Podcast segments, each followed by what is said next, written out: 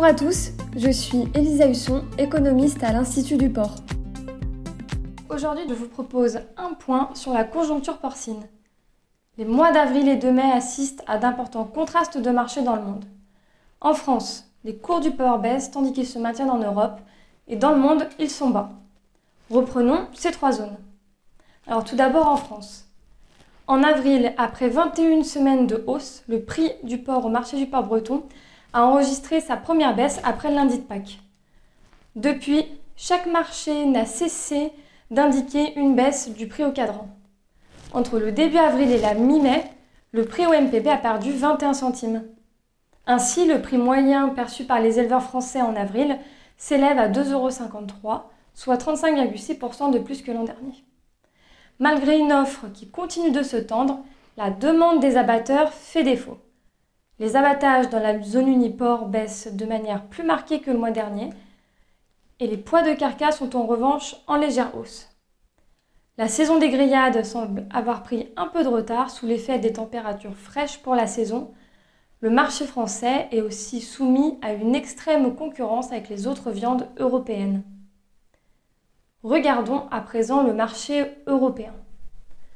Dans l'ensemble, la demande restreinte s'équilibre avec une offre limitée en porc vivant. En Espagne, le prix perçu par les éleveurs s'est maintenu à 2,60 euros en moyenne mensuelle en avril. En Allemagne, la référence se situe à 2,40 euros et elle est autour de 2,25 euros aux Pays-Bas. Malgré la baisse importante de l'offre en porc dans l'ensemble des marchés européens, les abatteurs témoignent de réelles difficultés à faire passer les niveaux de prix actuels et résistent à de nouvelles hausses. À titre d'exemple, en Allemagne, le nombre de porcs abattus continue de chuter, moins 6,4% de janvier à avril 2023 par rapport à 2022. La demande intra-européenne est encore modérée à la fois en raison des faibles températures, mais aussi en raison de l'inflation persistante qui continue de limiter les achats des consommateurs. Les acteurs de la filière attendent une nouvelle impulsion de la demande.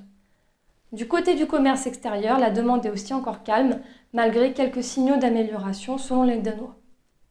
Justement, le Danemark a de nouveau fait exception ce mois-ci. Une remontée importante des cours du porc au Danemark a été observée, de manière à réduire les écarts de prix pratiqués avec les autres pays voisins. Les prix se sont ensuite stabilisés début mai. Le prix moyen du porc en avril est de 2,04 euros au Danemark et le Danemark accuse aussi une importante chute de l'offre en port de moins 15% en 4 mois par rapport à l'an dernier. Selon les acteurs de la filière, les ventes s'amélioreraient progressivement, notamment à destination du Royaume-Uni et des marchés asiatiques. Le Danemark joue une position d'équilibriste entre la volonté de maintenir les approvisionnements en port et celle de conserver une compétitivité sur la scène internationale. Justement, je vous propose de traverser les frontières européennes pour jeter un coup d'œil à la situation mondiale. Aux États-Unis, les prix actuellement pratiqués sont encore bien inférieurs à l'an dernier et ils sont de nouveau baissiers en avril. Le marché américain attend une stimulation de la consommation intérieure contrainte par l'inflation.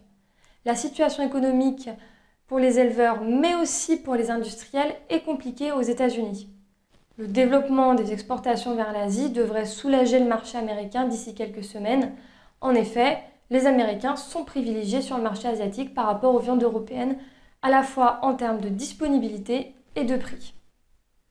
En Chine, justement, le prix du porc continue de diminuer, se rapprochant dangereusement du prix moyen en Europe. La valeur moyenne de la carcasse de porc chinoise s'élève à 2,59 euros, soit 20 centimes d'écart seulement avec la moyenne européenne. Les éleveurs chinois réduisent leur stock et les poids de carcasse sont aussi en baisse, ce qui va réduire la production et l'offre disponible en Chine. Voici ainsi la fin de notre tour du monde et nous referons le point le mois prochain. Merci pour votre écoute et à bientôt